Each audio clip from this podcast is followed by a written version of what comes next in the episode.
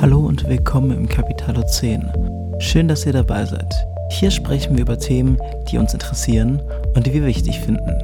Es geht um Politik, Gesellschaft, Wirtschaft und vor allem darum, wie das alles zusammenhängt. Capitalo 10 ist ein Gespräch unter Freunden, bei dem ihr aber auch mitmachen könnt.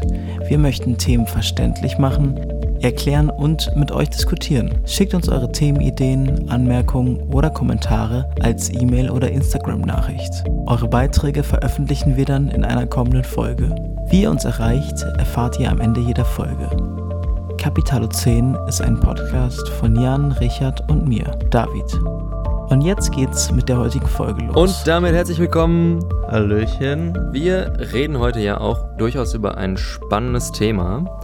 Es geht um den viel diskutierten möglichen EU-Beitritt der Ukraine. Dazu hat sich heute unser Bundeskanzler geäußert. Äh, ich zitiere mal ein bisschen frei äh, in dem Sinne, dass es keinerlei Abkürzungen für die Ukraine geben dürfte. Mm. Was heißt, wobei, was heißt äh, Abkürzung genau bei, bei Olaf Scholz? Ja, das ist natürlich eine spannende Frage. So genau ist er darauf nicht eingegangen. Im Endeffekt hat er das in Relation gestellt zu den sonstigen Beitrittskandidaten in die EU. Da gibt es ja durchaus noch einige, vor allem äh, im Balkanraum, aber auch die Türkei zählt zumindest de jure, glaube ich, aktuell noch dazu.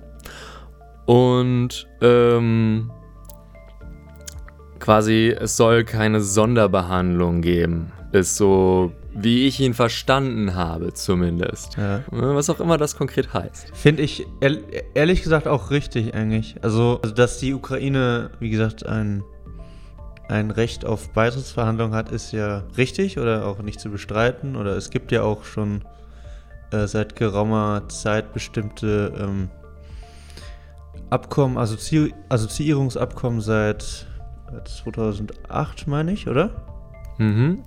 Ja, so, mhm. es ist ja nicht, es ist ja damals nicht durchgegangen, aber quasi, äh, ja, das ist ja eigentlich wilde These, ein bisschen Auslöser der ganzen Situation, in der sich das Land aktuell befindet, auch wenn man, wenn man das so sagen möchte, ähm, einfach damals, also ne, holen wir historisch kurz ein bisschen, vielleicht ein bisschen aus. Du hast ja eben schon angesprochen, 2008 entscheidendes Jahr quasi. Äh, die Ukraine hm, steht kurz davor, ein Assoziierungsabkommen mit der EU zu unterzeichnen, macht dann aber einen Rückzieher hm, in der öffentlichen Wahrnehmung, weil Russland quasi äh, ihnen dazu stark geraten hat. Das ist natürlich. Also ich glaube, das, das, was es so formalrechtlich gab, war schon so ein Assoziierungsabkommen, aber ich glaube, dass, ich sag mal, das relevante Abkommen, das heißt man nicht so SAA, Stabilisierungs- und Assoziierungsabkommen quasi so, mhm. das, also das relevante Abkommen für den EU-Beitritt gab es in der Hinsicht nicht. Ähm, aber dieses, dieses Assoziierungsabkommen von, äh, von 2008, ähm, dass da in Paris da ähm, ja, du meinst diese vereinbart vor. wurde. Mhm. Ja. Das war quasi das politische Dokument, auf dem, auf de, dessen Grundlage die Ukraine quasi bestrebt war, in die EU beizutreten. So genau. Ja, Wenn man das verstehen. vielleicht ein bisschen erklären will, das ist so eine Art, nennen wir es mal einfach nur politische Willenserklärung beider Seiten dass, genau, ja. dass man sich auf dieses Ziel, äh, wann auch immer das dann tatsächlich umgesetzt wird, aber dass man irgendwann mal beitritt, darauf hat man sich dann quasi geeinigt.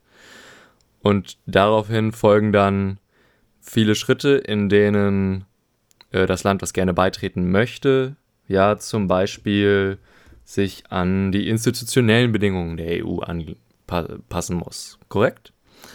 Genau, genau. Also wir haben, wir haben vielleicht noch ähm, was so wirtschaftlich auch wichtig ist, so eine Art ähm, Freihandelszone mhm. seit 2016 und wo jetzt quasi ja die Diskussion oder auf, auf welcher Grundlage jetzt die Diskussion ähm, wieder gestartet ist, ist ja natürlich der, der Krieg und die, also der Russland Ukraine-Krieg, die russische Aggression quasi, auf, äh, auf dessen Folgen quasi jetzt die äh, Ukraine Schutz sucht, auch in der EU.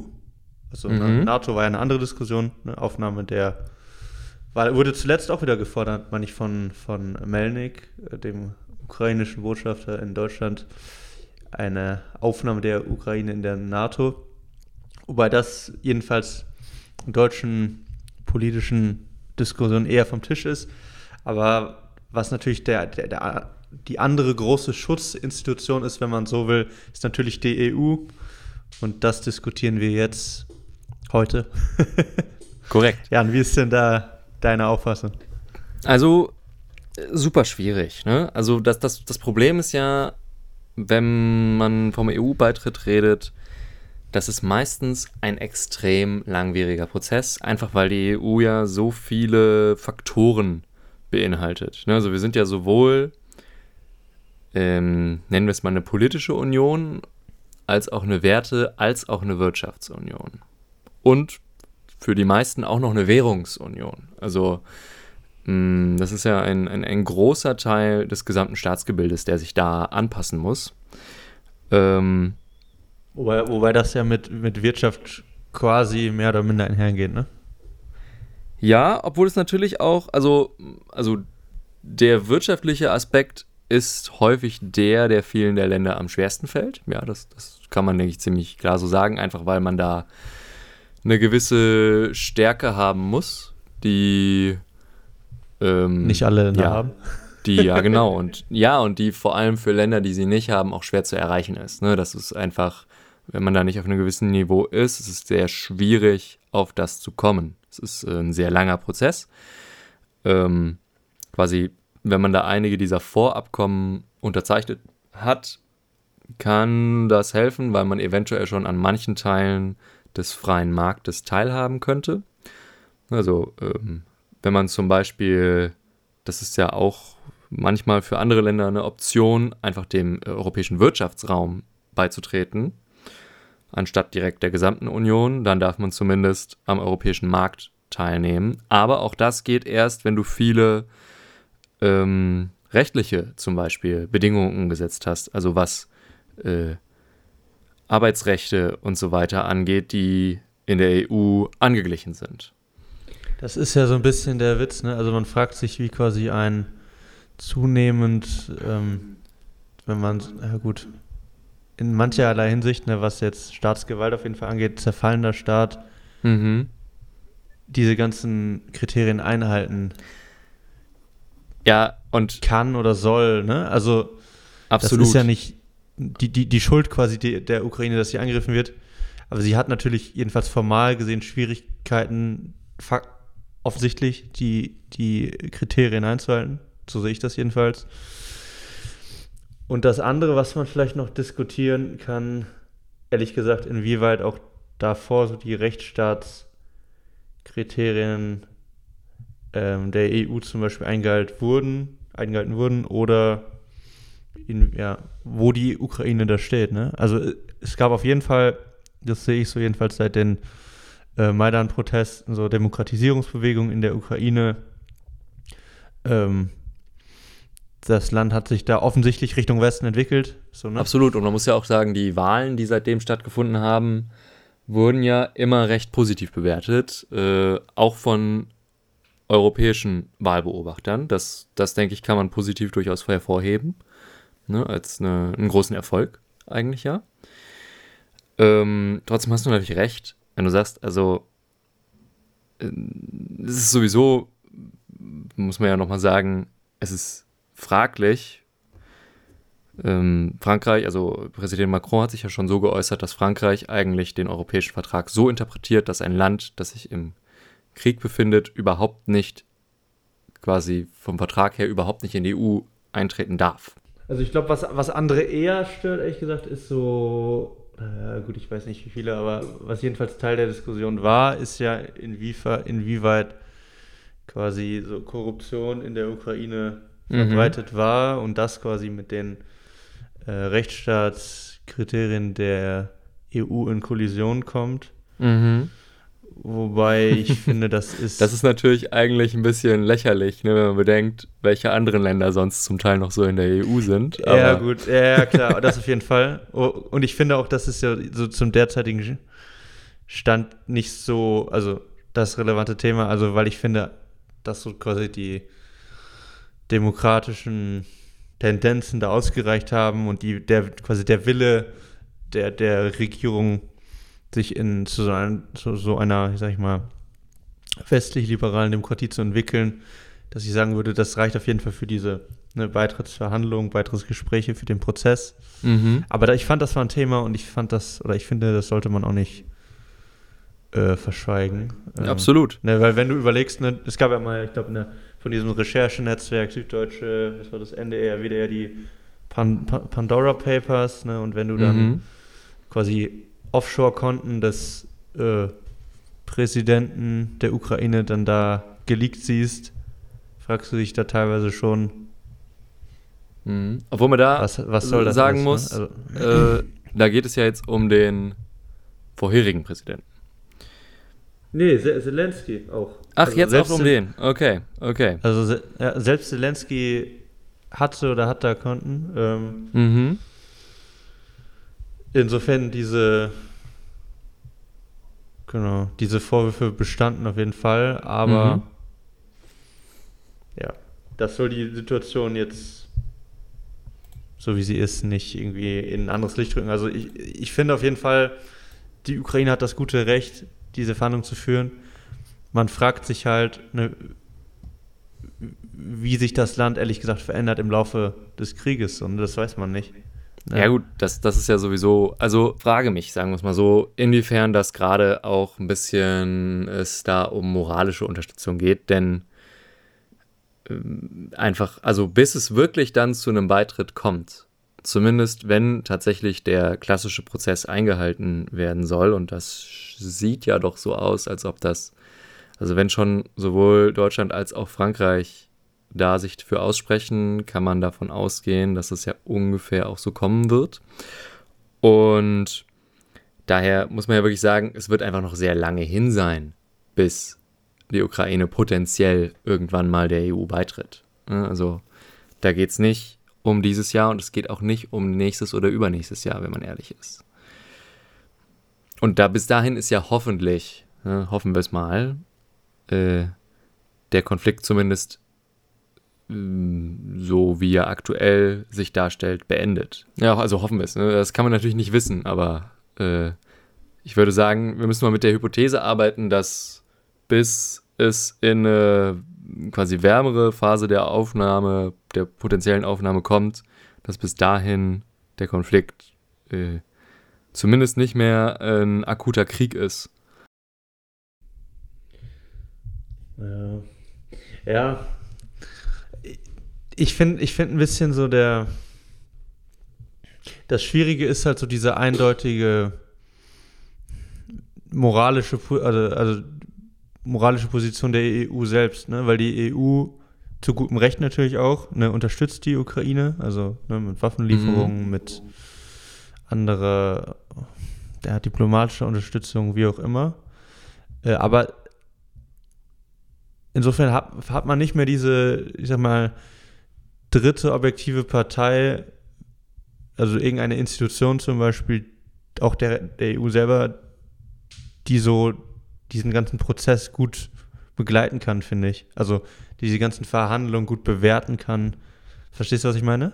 Mhm. Und so finde ich es, glaube ich, schwierig, quasi so ein bisschen im, im, im Eifer des Gefechts so diese, diese diese Zusicherung, wie van der Leyen das ja gemacht hat, ne? Die so in dem Sinne, die Ukraine hat einen festen Platz in der EU. Mhm. Politisch finde ich das irgendwie total richtig. Aber ich finde es schwierig, diese Zusicherung zu geben, ja, und wenn man, man gar nicht weiß, sagen, wie der Krieg verläuft. Und, ja, und man muss ja auch mal sagen, es ist, äh, es ist eigentlich, klar, sie ist die höchste Vertreterin der EU, aber im Endeffekt ist es nicht ihre Entscheidung. Also wenn wir nochmal ein bisschen auf den Prozess am Ende, wenn es dann wirklich um den Beitritt geht, gucken, äh, zumindest ist es nicht ihre alleinige Entscheidung, sagen wir es mal so. Ne? Wer, wer muss da zustimmen? Also es gibt quasi ja diese drei Hauptkriterien, nennen wir es mal, für einen Beitritt. Ne? Nämlich, dass du, da haben wir eben ja schon mal drüber gesprochen, dass du bestimmte äh, Standards und Regeln der EU umgesetzt haben musst. Das wird dir meistens bestätigt von irgendwelchen EU-Institutionen. Dann müssen die Institutionen der EU und ihre Mitgliedstaaten zustimmen. Und das ist ja, äh, also es müssen alle zustimmen, ne? Das darf man, glaube ich, nicht schwierig. vergessen. Ja. Also es ist, es muss, äh, wie nennt man das nochmal? Einstimmig. Einstimmig, Einstimmig muss es sein. Prinzip. Genau. Ja, ja. Also klar, von der Leyen, falls sie bis dahin noch, äh, da muss man auch mal sagen, zeitlicher Rahmen, falls sie bis dahin noch Oberhaupt der Union ist, ähm, kann sie zumindest für die Exekutive quasi zustimmen, aber alle anderen, also alle Mitgliedstaaten der EU müssten ebenfalls zustimmen. Ich finde, das ähm. sieht man vielleicht an diesem, an diesem NATO-Beispiel jetzt mit der Türkei gut. Ne? Also, ja, das stimmt. Wer hätte, wer stimmt. hätte jetzt so schnell gedacht, dass äh, ne, der forcierte NATO-Beitritt von Finnland und Schweden jetzt, ich sag mal, erstmal vorübergehend kurzfristig von der Türkei blockiert wurde.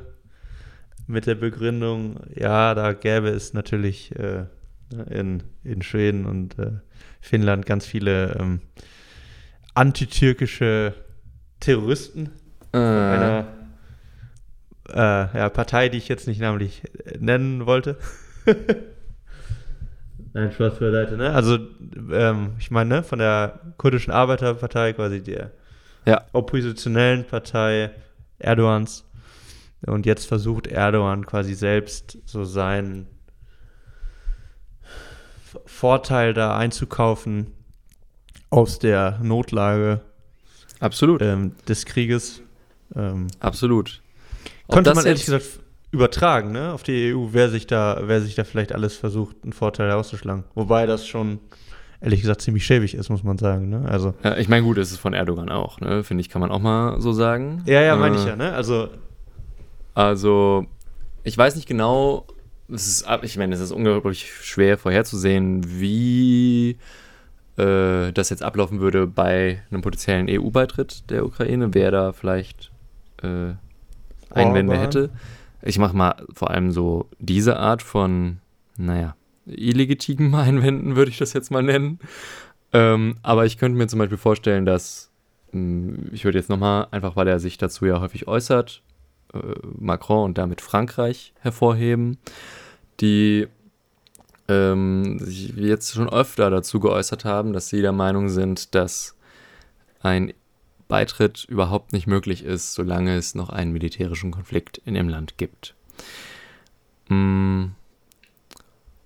Und ich finde auch interessant, also das ist wahrscheinlich bei der Ukraine, kann ich jetzt nicht hundertprozentig einschätzen, aber Putin wahrscheinlich aus unserer ähm, aktuellen oder aus meiner persönlichen aktuellen Einschätzung wahrscheinlich nicht das größte Problem, aber am Ende muss auch noch ne, natürlich die Bevölkerung des Landes zustimmen. Nicht unbedingt, also des Beitrittskandidatens, nicht unbedingt durch äh, ein Referendum, sondern es geht auch durch ein, äh, eine Entscheidung im höchsten Parlament, was also möglichst die gesamte Bevölkerung ja repräsentieren soll.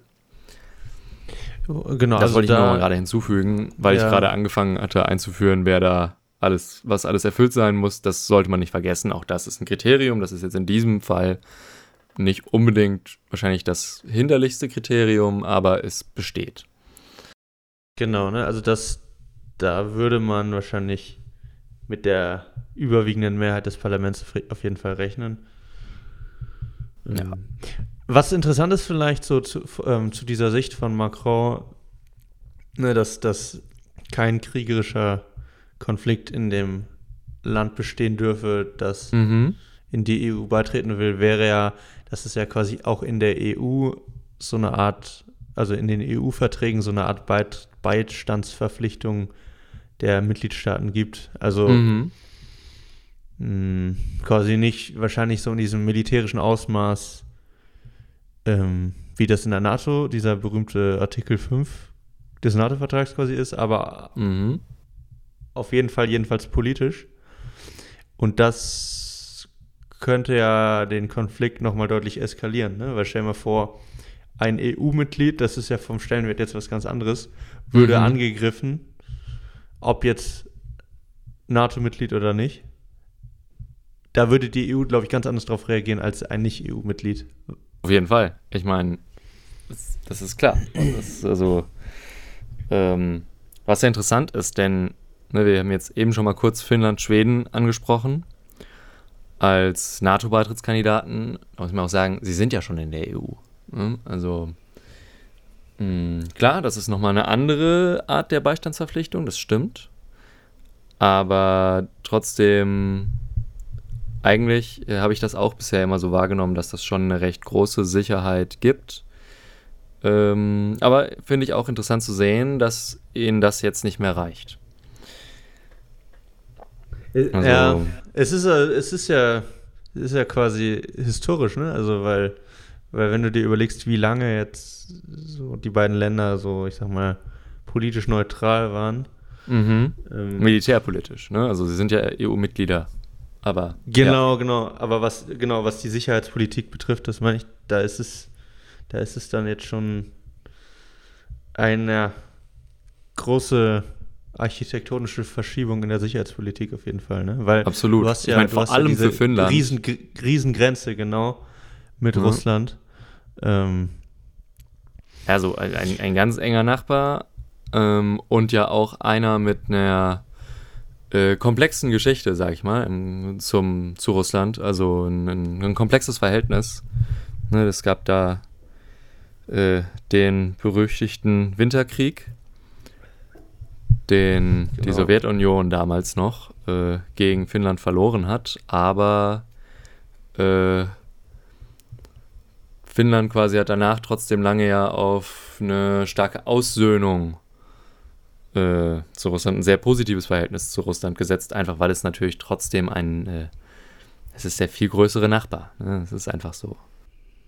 Genau, und äh, vielleicht im Vergleich zu Deutschland sehr viel mehr eigenständig quasi in, in das Militär, in die Sicherheitspolitik investiert, ähm, weil man diese Bündnispartner ja nicht hatte.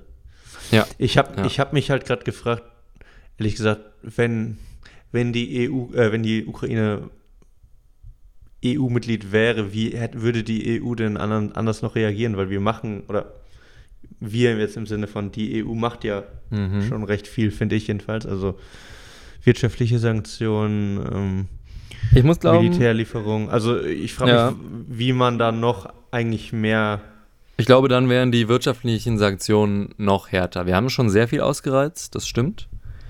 Aber ich glaube, man hätte dann doch noch, also das Maximum quasi rausgeholt, hätte ich, würde ich tippen. was, was, kann ich nicht wissen. Jan, was geht denn noch? Naja, also noch haben wir kein abschließendes Ölembargo. Ne? Ähm, also ich würde, ich hätte getippt auf noch deutlichere Handelsembargos, nicht nur bei Öl unbedingt, sondern auch bei anderen Gütern. Ähm, vielleicht. Noch höhere Zölle, Strafzölle? Ja, oder komplettes Einfuhrembargo, wer weiß. Ne? Und potenziell dann doch der komplette SWIFT-Ausschluss. Möglich wäre es. Schon eine krasse Maßnahme, aber naja, wer weiß. Ne? Ein Angriff auf den EU-Staat wäre auch schon äh, eine schwerwiegende, also äh, noch, noch schwerwieger wiegende Situation, zumindest politisch gesehen. Ansonsten ist es natürlich, naja, gleich schlimm, egal welches Land du angreifst, aber so.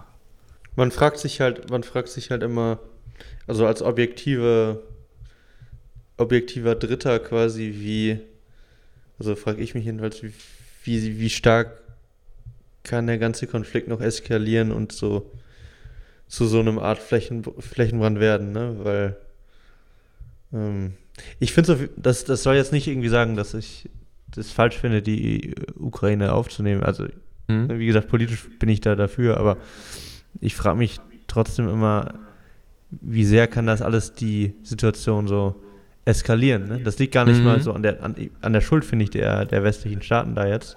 Ne? Weil ganz, ganz klar, ne? die Aggression geht von Russland aus. Aber all das, was Putin ja nicht wollte, ne? so diese, diese westliche Lebensweise, diese ähm, westlichen Bündnisse, die passieren ja jetzt. Das ist ja das Ironische so ein bisschen. Also, ne, was jetzt Schweden und Finnland beispielsweise angeht und den NATO-Beitritt. Und, und ich finde, die Sache ist ja eigentlich, ehrlich gesagt, Putin will ja, will ja das großrussische Reich ja eigentlich wieder. Ne? Und diese Idee von, von diesem großen Russland und dafür braucht er ja die Menschen. Weil was, was will er denn, was will er denn, wenn er jetzt zum Beispiel die Ukraine bombardiert? Da kannst du ja im Endeffekt nur das ganze Territorium zerstören, wenn die Leute eh fliehen, ja. wenn die Leute eh nicht so leben wollen, ne? Meine ich ja, nur? ich meine, das ist ja sowieso, äh, finde ich, eines der großen Mysterien dieses Kriegs. Was soll das Ganze? Also, äh, ich, ich weiß es nicht. Das, das finde ich ist so eine Frage. Das finde ich super schwierig zu diskutieren, weil ich da immer nur dazu sagen kann, aus, aus meiner Sicht ergibt es überhaupt keinen Sinn. Also auch nicht geopolitisch, wenn, auch wenn man jetzt jegliche Moral nee, weglässt. Nee, aber ich glaube, es, glaub, es geht um diese zaristische Idee die, eines großen Russlands. So 500 ja, das, Millionen Russen. Aber das, so, ist, das, ist so, das ist so komplett aus der Zeit gefallen. Das ist so, also aber, aber das ist so ideologisch. Weil, weil ich muss das, sagen, wird das seit Jahren vertreten in Russland, ne? Ohne Witz, also von so. Ja, ja, schon klar, aber, aber das ist so. Ich hatte gedacht, das wäre eher Mittel zum Zweck. Weißt du, ich hatte gedacht, okay, ja. weil bis, bis zum jetzigen Krieg habe ich immer gedacht, okay, alles klar. Ne, die, die, die Krim, das hat geopolitisch absolut Sinn ergeben. Die braucht Russland, das ist unglaublich wichtiger Bestandteil seiner nicht nur Schwarzmeer, sondern auch insgesamt Mittelmeer äh, äh, militärisch gesehen, aber auch seiner wirtschaftspolitischen Möglichkeiten, ne, was der Zugang eben zu diesen Meerengen gibt. Das ist, das ist entscheidend. Okay. Aber jetzt das, ich weiß es auch nicht. Also klar, es ist viel Land, die Ukraine ist groß, aber wie du schon sagst, wenn die Menschen das dann fliehen oder gar kämpfen, bis da alles zerstört ist, ja, toll. Dann herrscht du am Ende über die Ruinen. Das ist natürlich. Genau, aber, Quatsch, aber ich sag ne? mal, ne? also, ja, aber so sieht es ja im Moment eher aus und ich finde, das ist eher so das. Ja, das ist beunruhigend. ja, aber es ist auch quasi das, das irgendwie politisch Signifikante an dem Konflikt, weil die, weil die Menschen natürlich fliehen dann, ne? Mhm. Vor, vor dem Krieg. Was sollen sie sonst machen, ehrlich gesagt? Und wenn sie eh, ne, das zeigen ja diese EU-Beitrittsverhandlungen oder damals die Maidan-Proteste, wenn sie eher, eher so leben wollen wie die Menschen in der EU, dann hat Putin ja ideologisch eh schon verloren. Verstehst du? Also die ja. Leute quasi in diesen Zwangsgebieten, die jetzt ne, zum Teil im Donbass da besetzt sind, die werden, die, die kriegen ja dann so ja, zwanghaft so neue russische Pässe, ihre alten ukrainischen Pässe werden ihnen abgenommen. Die wollen ja, gut, vielleicht ein paar Chaoten gibt es immer, aber die Mehrheit will ja gar nicht so leben. So, ne? Also mit Ausnahme der Separatisten will ja niemand so leben wie, ich sag mal, in Putins Russland. Naja, gut. Also, ja, also wie gesagt, absolut. Ich finde es auch sehr schwer, da irgendwie dran zu hängen, was da irgendwann mal der Gewinn sein soll, den Russland aus dem Ganzen zieht. Mhm. Außer meinetwegen eben dieses fiktive Prestige, dass man dann größer ist. Äh, aber auch da würde ich sagen, haben sie eher viel verloren, weil sie sich einfach militärisch viel schlechter schlagen, als glaube ich jeder am Anfang des Konflikts gedacht hätte. Ähm, also ja. ich sag mal, wirtschaftlich haben sie ja eh schon verloren. Ja Oder gut, das in, sowieso. Das in sowieso. Der Zukunft wenn, werden sie da Wenn es jetzt um diesen, diesen Großmachtfaktor geht, ne?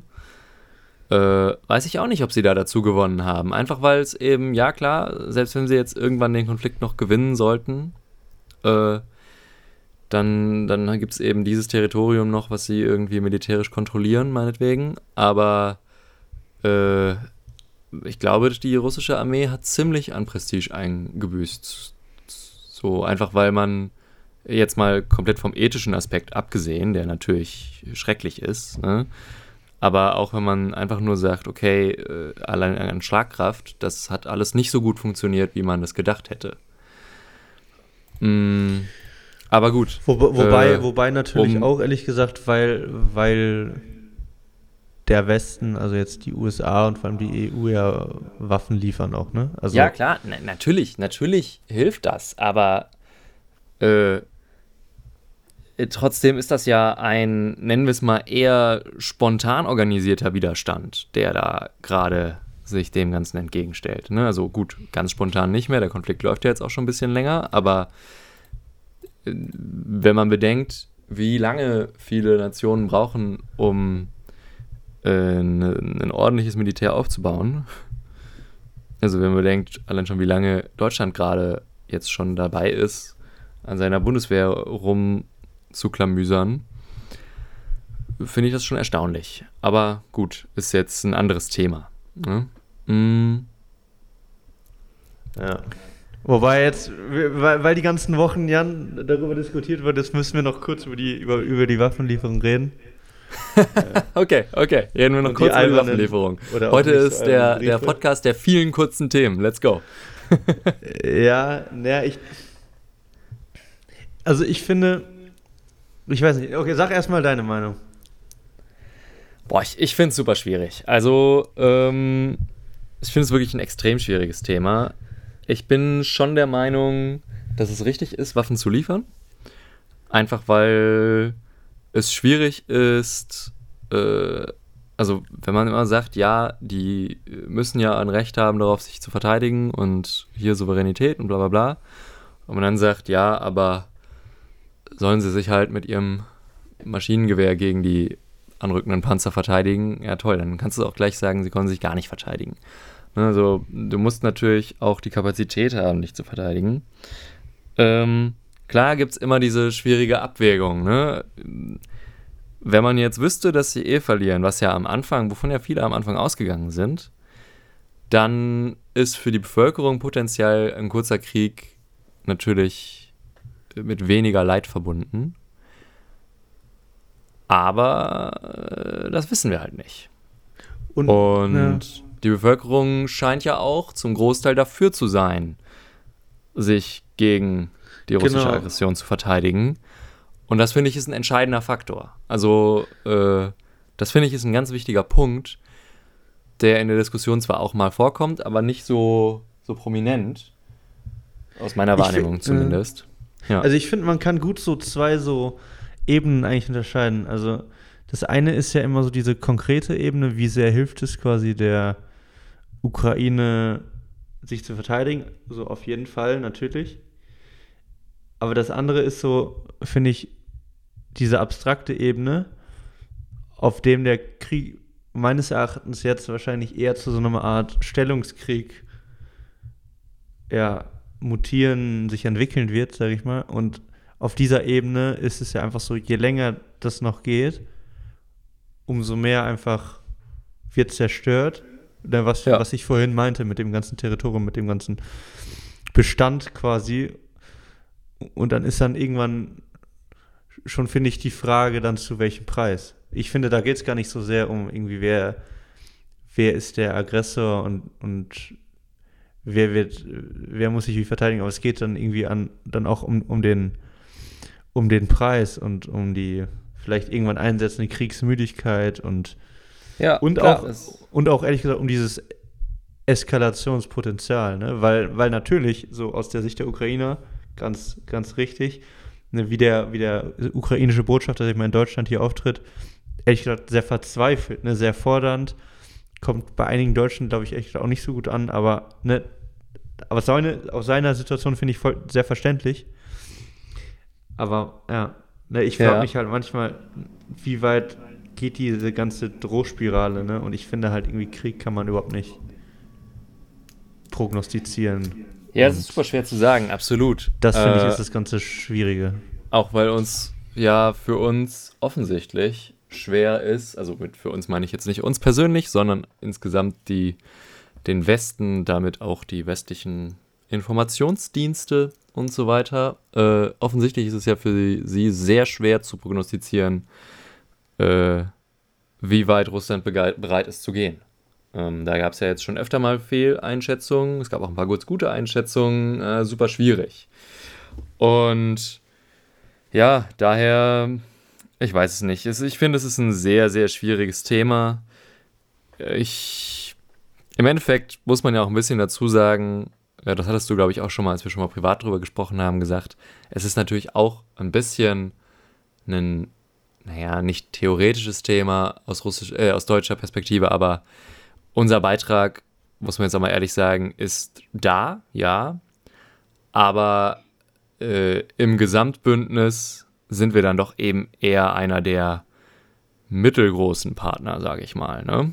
Äh, ja, oder ehrlich gesagt, was die Waffenlieferung angeht, auch eher, eher, klein. Ne? Also wenn du dir überlegst, das Entscheidende ist wahrscheinlich, wie viel militärisch quasi die USA, die Ukraine ja, ja, unterstützen wird. Ne? Also, also, die Amis sind natürlich der große Partner. Ich hätte jetzt gesagt, wir zählen ansonsten eben so zu, zu den, also von militärischer Größe kommen danach ja dann einige einigermaßen gleich große Partner, äh, auch wenn wahrscheinlich die anderen Länder wie Frankreich, Großbritannien und so weiter äh, mehr aus ihrem Budget rausholen, als wir das tun, aber äh, trotzdem rein von der quasi Menge wären wir schon in der Lage, ähnliche Kapazitäten zu liefern.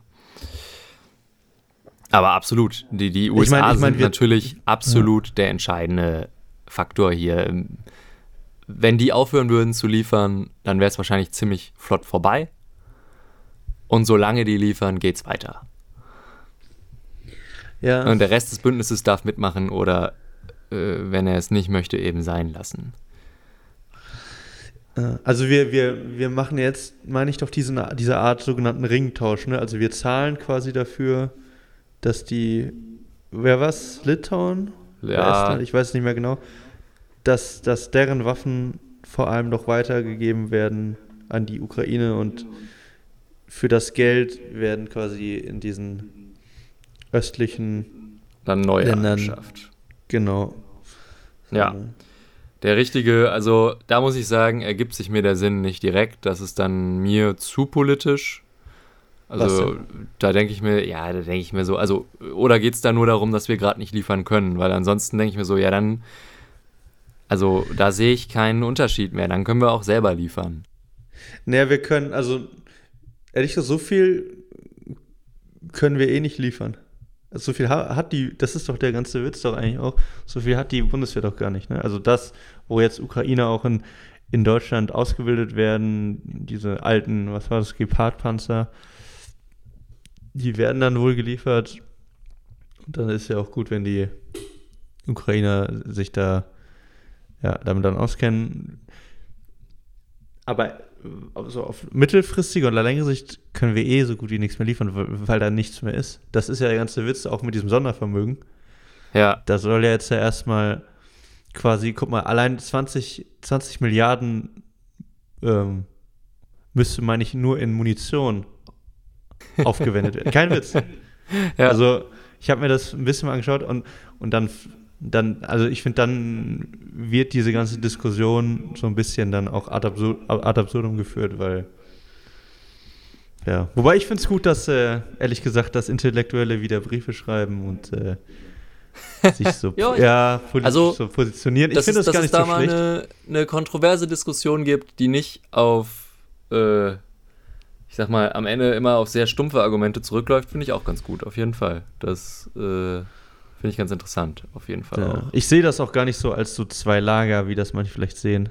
Ich würde auch keinen der Brief unterschreiben, aber ja, fand ich, fand ich ehrlich gesagt ganz interessant. Vielleicht, ja, wir, wir sind abgeschweift ein wenig vom, vom Thema.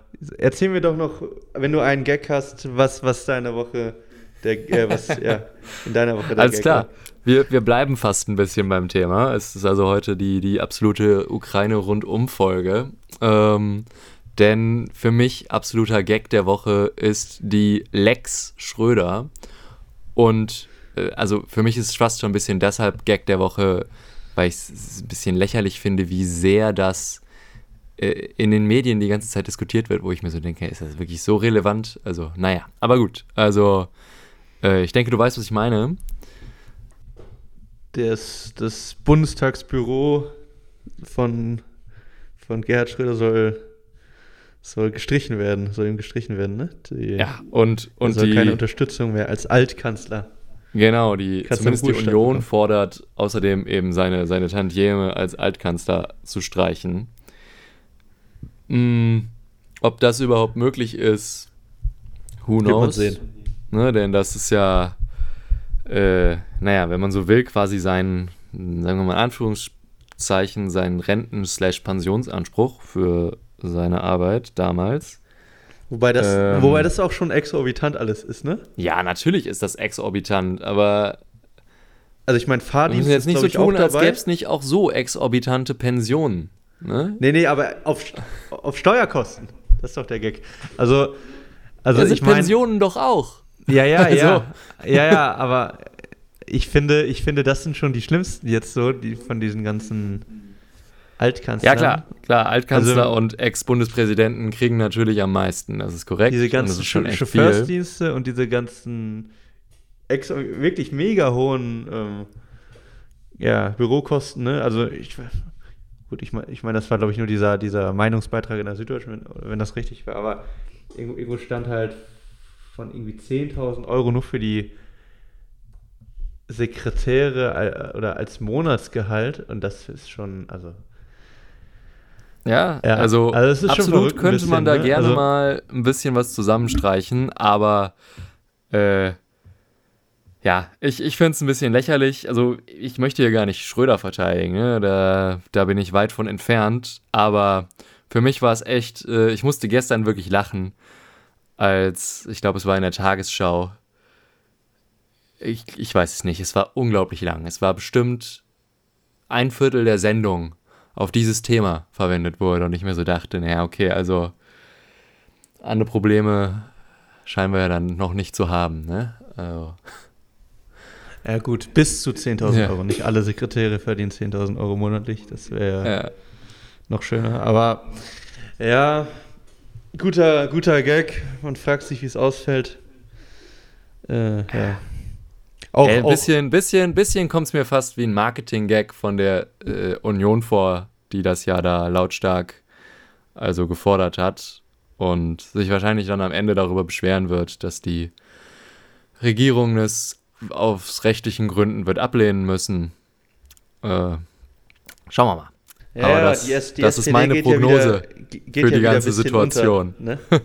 wenn, du, wenn du überlegst, war ja, war ja jetzt NRW-Wahl auch, SPD war ja, sah ja leider nicht so gut aus wie jetzt zu Beginn der Ampelkoalition. Ja. Das ist korrekt. Naja, aber ja, da, wir, da, ja, mal gucken, ja, ob wir das schaffen, da ne, irgendwann ne, die Tage auch nochmal drüber zurecht reden. Vielleicht, wenn noch ein paar Wahlen durch sind, kann man vielleicht auch nochmal so ein oder irgendwie ein Resümee über die Koalitionszeit. Finde ich halt leider zurzeit noch ein bisschen schwierig, weil dieses Ukraine-Thema so extrem dominant ist. Ähm, aber mal schauen. Vielleicht äh, schaff, kommt da ja demnächst nochmal auch einfach innenpolitisch ein bisschen was Interessantes bei raus. Ich bin gespannt, wie es ankommt, dass wir so ein bisschen bei den Themen, ich sag mal, um ein größeres Thema so ein bisschen drumherum gezogen sind. Äh, ja, wenn es euch gefallen hat, schreibt uns gerne. Wenn es euch nicht gefallen hat, gebt auch gerne Kritik. Genau. Ansonsten würde ich sagen, eine schöne Restwoche, beziehungsweise ein schönes Wochenende. Genau. Macht's gut. Ciao. Ciao, ciao.